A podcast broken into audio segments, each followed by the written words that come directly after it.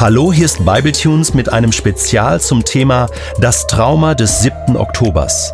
Asaf Seevi und Detlef Kühlein im Gespräch über die aktuelle Lage in Israel.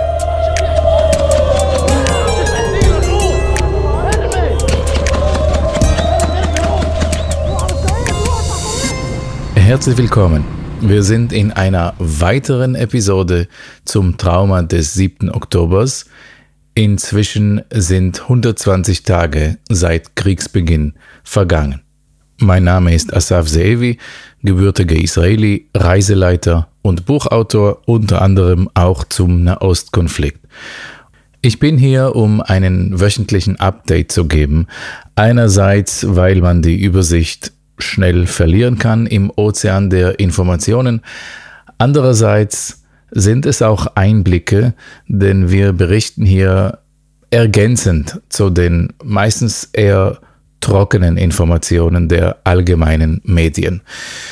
Unser Vertiefungsthema heute bringt auch einen vorwärtsgewandten Blick mit sich, denn wir versuchen aus den aktuellen Diskussionen in die Zukunft zu schauen, nämlich in die Pläne für Gaza. Wie jede Woche beginnen wir mit einem Update vom Kriegsgeschehen. Zunächst aus Gaza. Wenn ich das in Kürze fassen sollte, Gaza ist fast vollständig erobert. Aus den 24 Bataillons der Hamas sind 19 nicht mehr existent.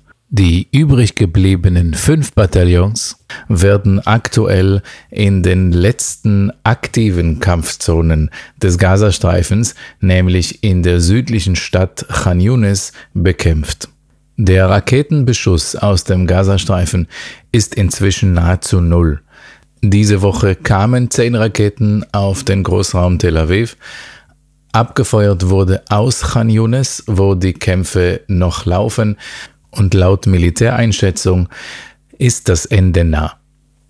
Im restlichen Gazastreifen scheint die neue Taktik der israelischen Armee eine Routine geworden zu sein, eine effiziente.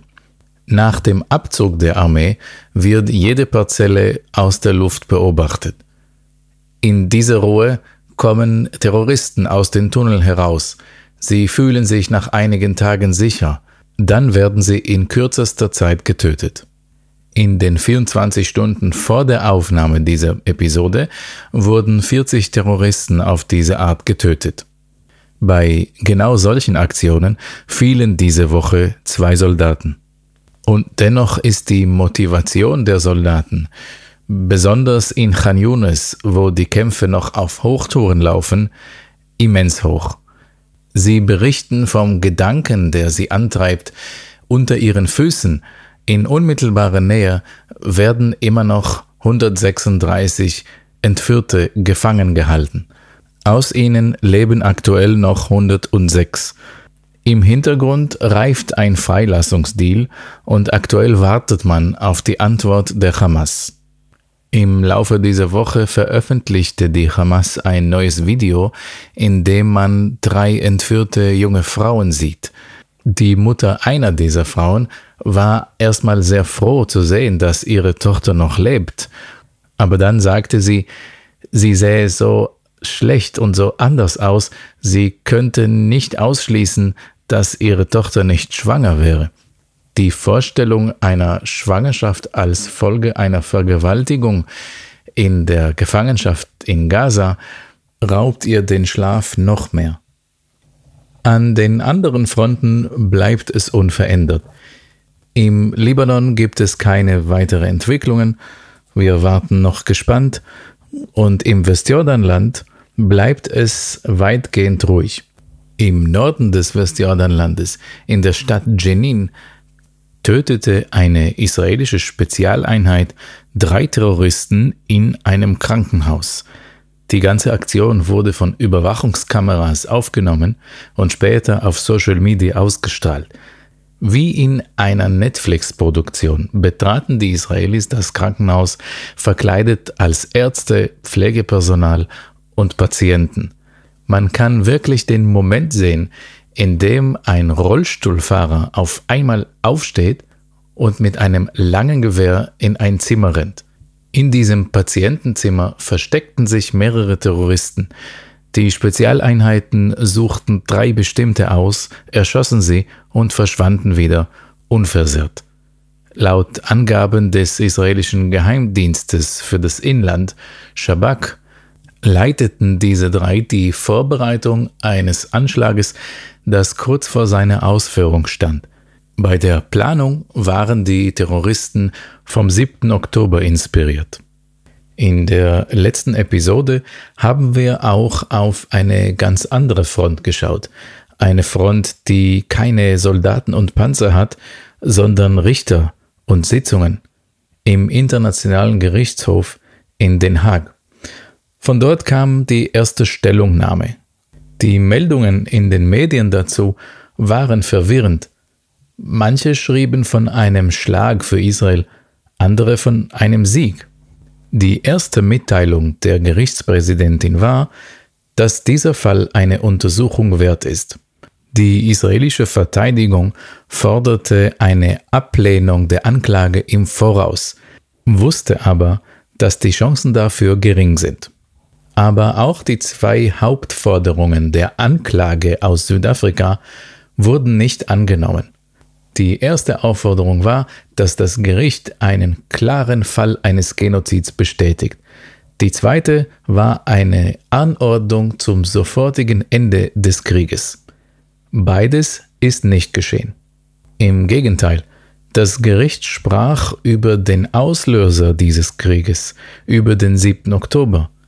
Damit hat das Gericht sein Verständnis gezeigt, Israel dürfe sich selbst verteidigen. Und dann kam etwas, was selbst die Familien der Entführten, die extra nach Haag gereist sind, überrascht hat. Das Gericht rief zur sofortigen Freilassung aller Entführten auf.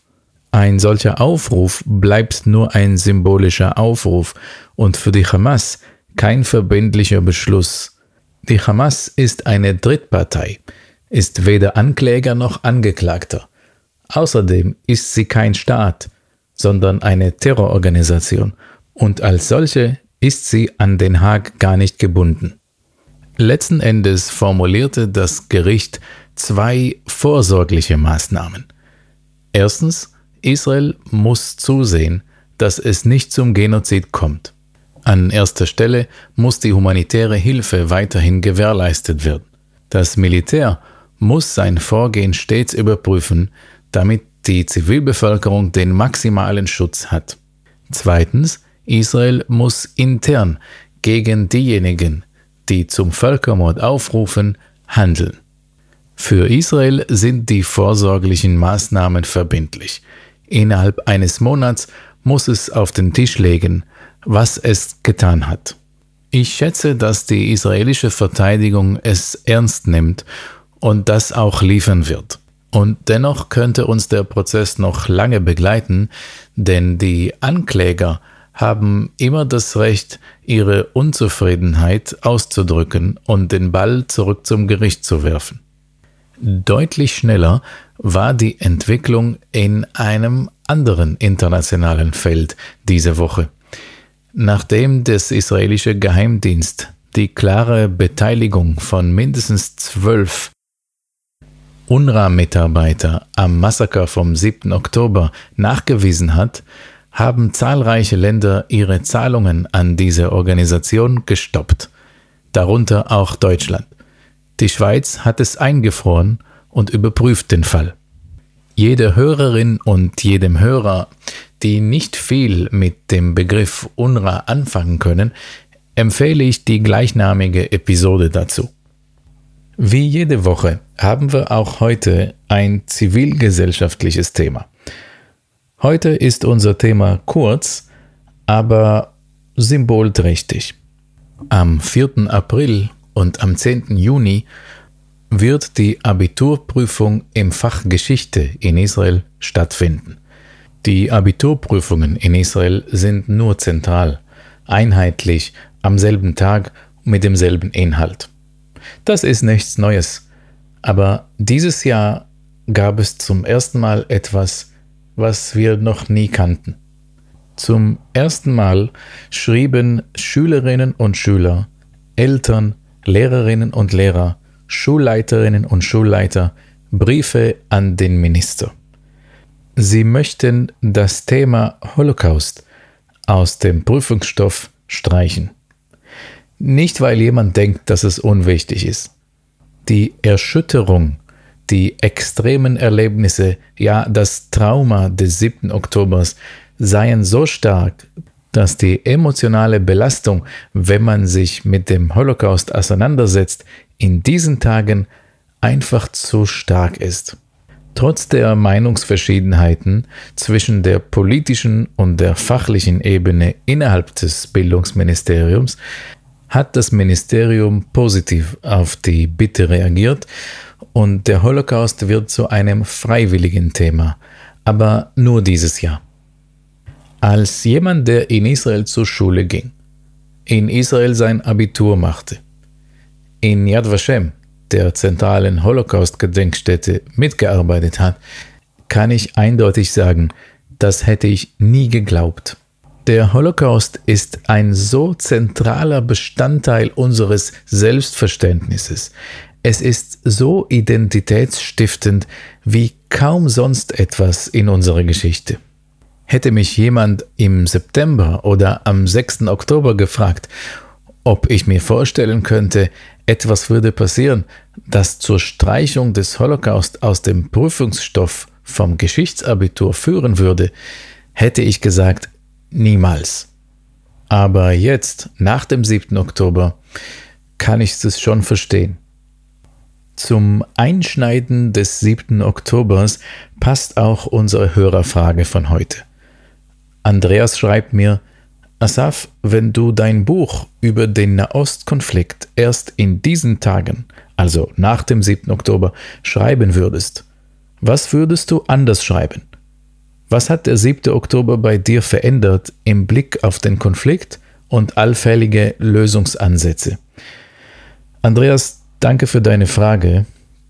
Du kannst dir vorstellen, diese Frage bekomme ich hundertfach von Lesern meines Buches zum Nahostkonflikt, wie denn sonst, wenn nicht gemeinsam. Mich hat diese Frage natürlich auch selbst beschäftigt, nicht in Bezug auf, äh, wie hätte ich das Buch geschrieben, sondern wie verstehe ich jetzt den Konflikt. Ich stehe noch nach wie vor hinter jedem Wort und jedem Satz in meinem Buch. Ich hätte nichts anderes geschrieben, aber es fehlt ein Kapitel. So wie der 7. Oktober ein neues Kapitel in der Geschichte eröffnete, müsste ich noch ein Kapitel vom nach dem 7. Oktober hinzufügen. Dieses Kapitel hätte ich mit einem Zugeständnis begonnen. Nämlich, wir haben alle die Rolle des Islamismus unterschätzt. Unser Konflikt ist politisch, aber eine Trennung zwischen islamistischer und nationaler Motivation ist nicht möglich. Und das war mir nicht klar genug. Ich möchte etwas Persönliches noch hinzufügen.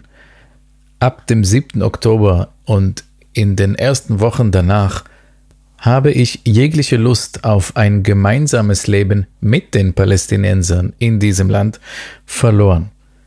Als ich die breite Freude an Gewalt auf der palästinensischen Straße gesehen habe, die Freude am Blutvergießen, an barbarischen Angriffen, habe ich gedacht, mit diesen Menschen und mit dieser Kultur will ich gar kein gemeinsames Leben.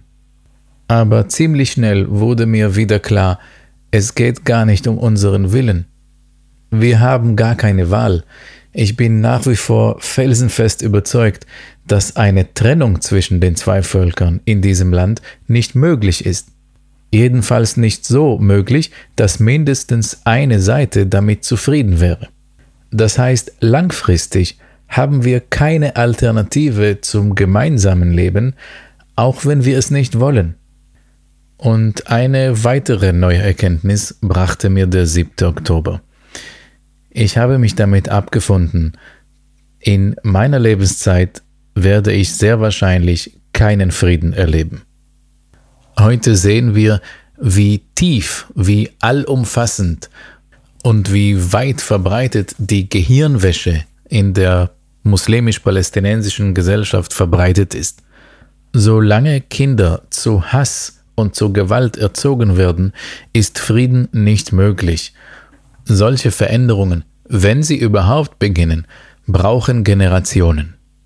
Diese Gedanken über eine mögliche Erneuerung, über Veränderungen in der Zukunft bringen uns zu unserem Vertiefungsthema. Pläne für Gaza. Zu diesem Thema bekamen wir übrigens immer wieder Hörerfragen. Was sind die Pläne für Gaza? Wenn ich die Diskussionen, die in Israel laufen, analysiere, dann kann ich sechs verschiedene Szenarien ausmalen. Lass uns das mal gemeinsam machen. Szenario 1. Die palästinensische Autonomiebehörde unter der Führung von Mahmoud Abbas aktuell übernimmt die Führung im Gazastreifen.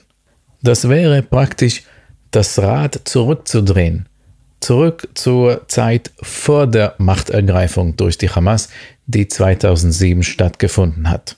Dafür hat sich Saudi-Arabien ausgesprochen.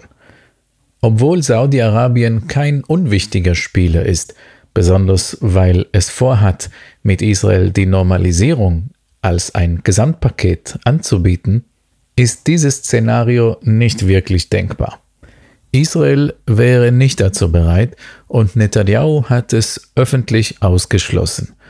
Der Grund, die Autonomiebehörde erzieht nicht viel weniger zu Hass und zu Gewalt als die Hamas. Wer mehr dazu erfahren möchte, sollte unsere Episode Good Guys, Bad Guys hören. Aber auch die palästinensische Autonomiebehörde hat es abgelehnt. Zumindest offiziell nach außen. Sie möchte nicht als Profitierer des Krieges aussehen. Sie möchte nicht, dass jemand den Eindruck bekommt, die israelischen Panzer hätten sie zurück nach Gaza geführt. Szenario 2. Die palästinensische Autonomiebehörde bekommt den Gazastreifen, aber erst nachdem sie gründlich reformiert wurde. Dabei gibt es neue Namen und Gesichter. Die Erziehung zur Gewalt und zu Hass und die Unterstützung von Terroristen und Terroristenfamilien werden gestoppt. Dafür ist die USA. Israel ist dabei ambivalent und skeptisch. Neue Namen und Gesichter wäre schön, aber wer sind sie? Das ist doch alles Theorie, sagen die Skeptiker. In echt gibt es gar nicht die geeigneten Personen dafür und auch nicht den Willen. Innerhalb der palästinensischen Autonomiebehörde sind erste Signale der Bereitschaft wahrzunehmen. Ganz undenkbar ist dieses Szenario nicht. Wir müssen abwarten. Manche Stimmen in Israel sprechen für eine Förderung einer neuen Lokalführung in Gaza. Bürgermeister, Geschäftsleute und Clanchefs sollten die Kontrolle übernehmen. Hauptsache, sie sind keine Hamas-Mitglieder und auch keine Sympathisanten. Auch hier melden sich Skeptiker, und zwar nicht ganz unberechtigt. Wer das vorschlägt, vergisst, dass die Lokalpolitik im Gazastreifen in den letzten fast 20 Jahren aus den Reihen der Hamas kam und wenn sie nicht aktive Mitglieder waren, dann waren sie Hamas-konform. So läuft es in totalitären Regimen nun mal. Nach meiner eigenen Einschätzung ist diese Option nicht wirklich realistisch. Aber ganz unmöglich ist sie nicht und als Optimist würde ich mich gerne überraschen lassen. Szenario 4. Arabische Staaten übernehmen die Kontrolle über den Gazastreifen.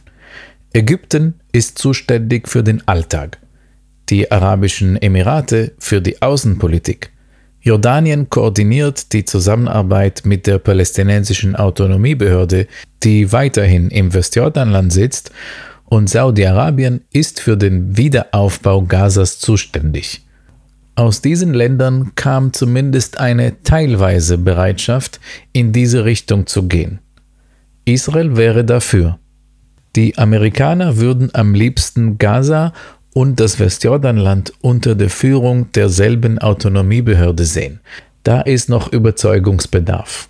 Aber die größte Hürde für dieses Szenario steckt in der Frage der Sicherheit.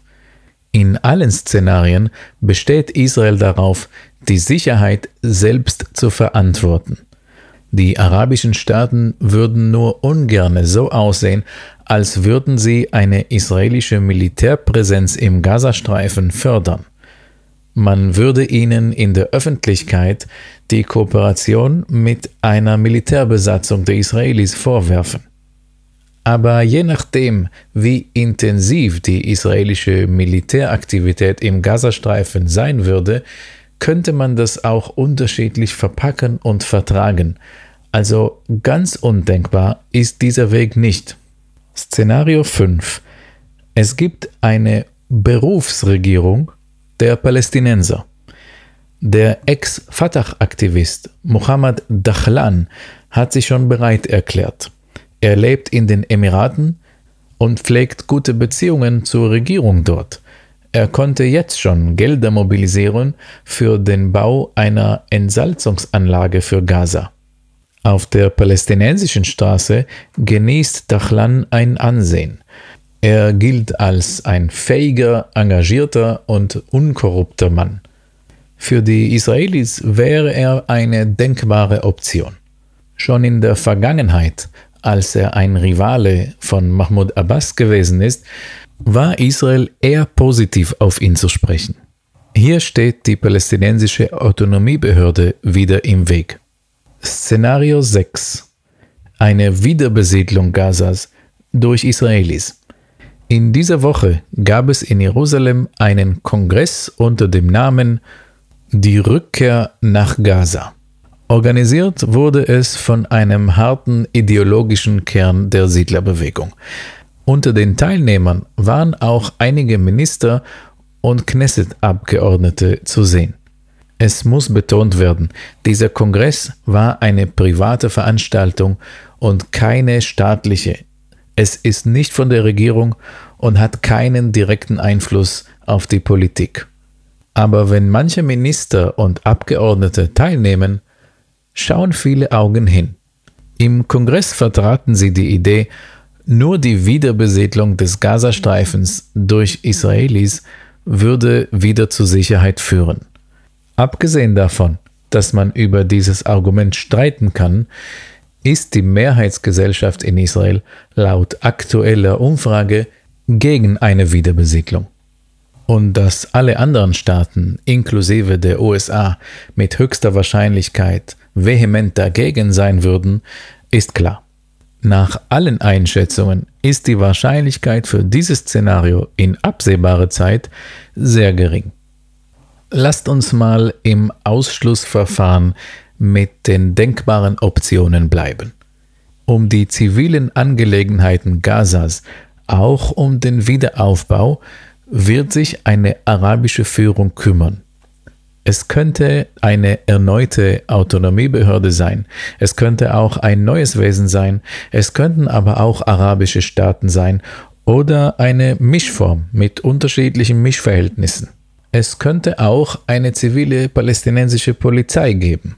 Israel bleibt im Luftraum und an den Außengrenzen an der Kontrolle. Bei Bedarf handeln israelische Spezialeinheiten oder die Luftwaffe ähnlich wie in Razzien im Westjordanland heute. Noch ein aktuelles interessantes Detail dazu.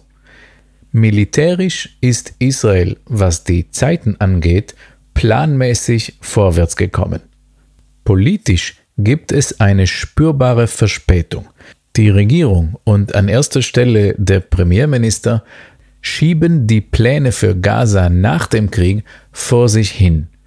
Inzwischen warnt das Militär, solange kein anderer den Stab in Gaza übernimmt, versucht die Hamas immer wieder diesen Stab wieder an sich zu reißen. Wenn wir dieselben Quadratkilometer nicht zehnmal jedes Mal neu einnehmen möchten, müssen wir dafür sorgen, dass jemand die Kontrolle übernimmt, der eben nicht Hamas ist.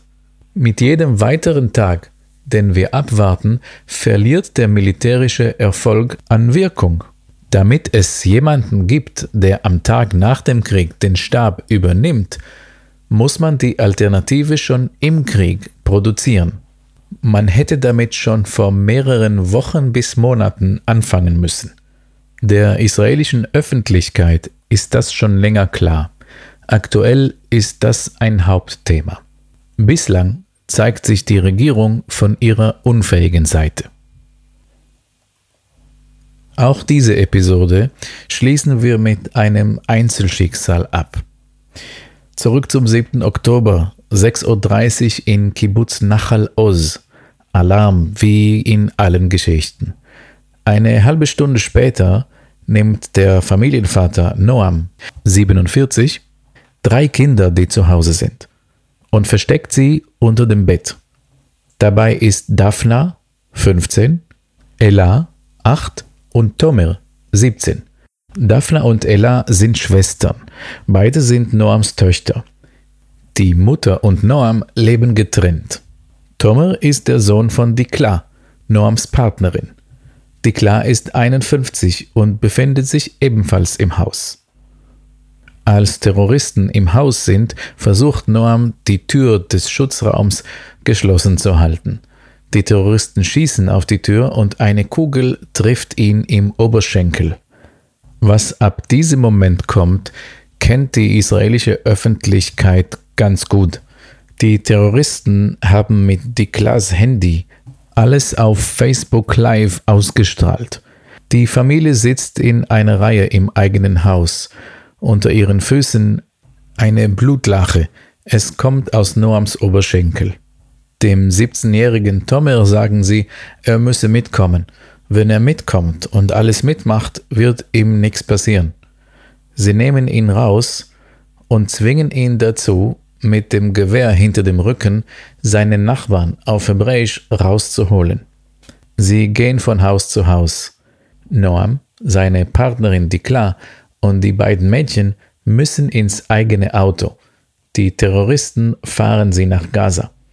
Unterwegs denken andere Terroristen, das wären Israelis auf der Flucht und schießen auf das Auto. Dikla, die Partnerin, ist auf der Stelle tot. Die Terroristen nehmen die zwei Mädchen aus dem Auto und packen sie in ein anderes Auto. Den verletzten Vater Noam lassen sie ohne Abschied im ersten Auto zurück. Nach wenigen Minuten sind sie in Gaza. Tausende rennen auf sie zu und wollen sie schlagen. Schnell werden sie in ein Haus geführt, die Tür verriegelt. Ein Krankenwagen kommt. Die 15-jährige Daphne hat eine Wunde von Splittern am Ohr und an der Schulter. Sie wird versorgt. Ella, die Achtjährige, hat eine Verletzung an den Zehen und am Finger. Palästinensische Ärzte nähen sie im Haus. Sie sprechen mit den Mädchen Hebräisch. Sie haben früher in Israel gearbeitet, wahrscheinlich als Ärzte.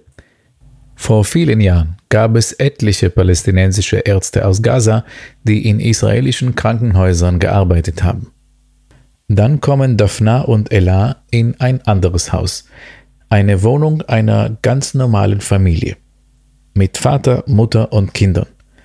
Am Anfang will die Familie nicht, dass Ella und Daphna mit ihnen am Tisch essen. Nach einiger Zeit darf die achtjährige Ella doch mit an den Tisch. Irgendwann entdeckt die achtjährige Ella ein Gewehr in der Wohnung. Sie weint vor Panik, weil sie denkt, dass die Familie am Ende plant, die beiden umzubringen. Die Familie erklärt, das Gewehr dient zu ihrem Schutz. Falls sie anderswo hinziehen müssen, müsste man sie auf der Straße beschützen. Im Haus entwickelt sich trotz der surrealen Verhältnisse eine relative Normalität. Die achtjährige Ella spielt sogar mit den Kindern. Wenn sie sie ärgern, ärgert sie sich. Und umgekehrt auch. Mit dem Essen stellt sich Ella schon mal an. Sie versteht nicht, dass es morgen vielleicht kein Essen gibt. Wenn sie in dem Moment keinen Hunger verspürt oder keine Lust auf ein bestimmtes Essen hat, isst sie nicht. Das macht es für ihre 15-jährige Schwester sehr mühsam und sie zwingt sie zum Essen. Das gleiche Spiel wiederholt sich auch beim Thema Duschen. Daphna muss Ella zum Duschen zwingen, weil sie auch nicht versteht, dass die Duschgelegenheiten genutzt werden müssen. Die 15-jährige Schwester ist innerhalb von einem Moment wie eine kleine Mutter geworden und die zwei sind ganz alleine in Gefangenschaft. Sie streiten sich schon wie Geschwister, aber viel weniger als sonst. Gegenseitig unterstützen sie sich auch. Beim Weinen tröstet immer die andere die Weinende. Die 15-jährige Daphna macht sich Sorgen. Gibt es Israel überhaupt noch? Haben die Terroristen ganz Israel im Griff?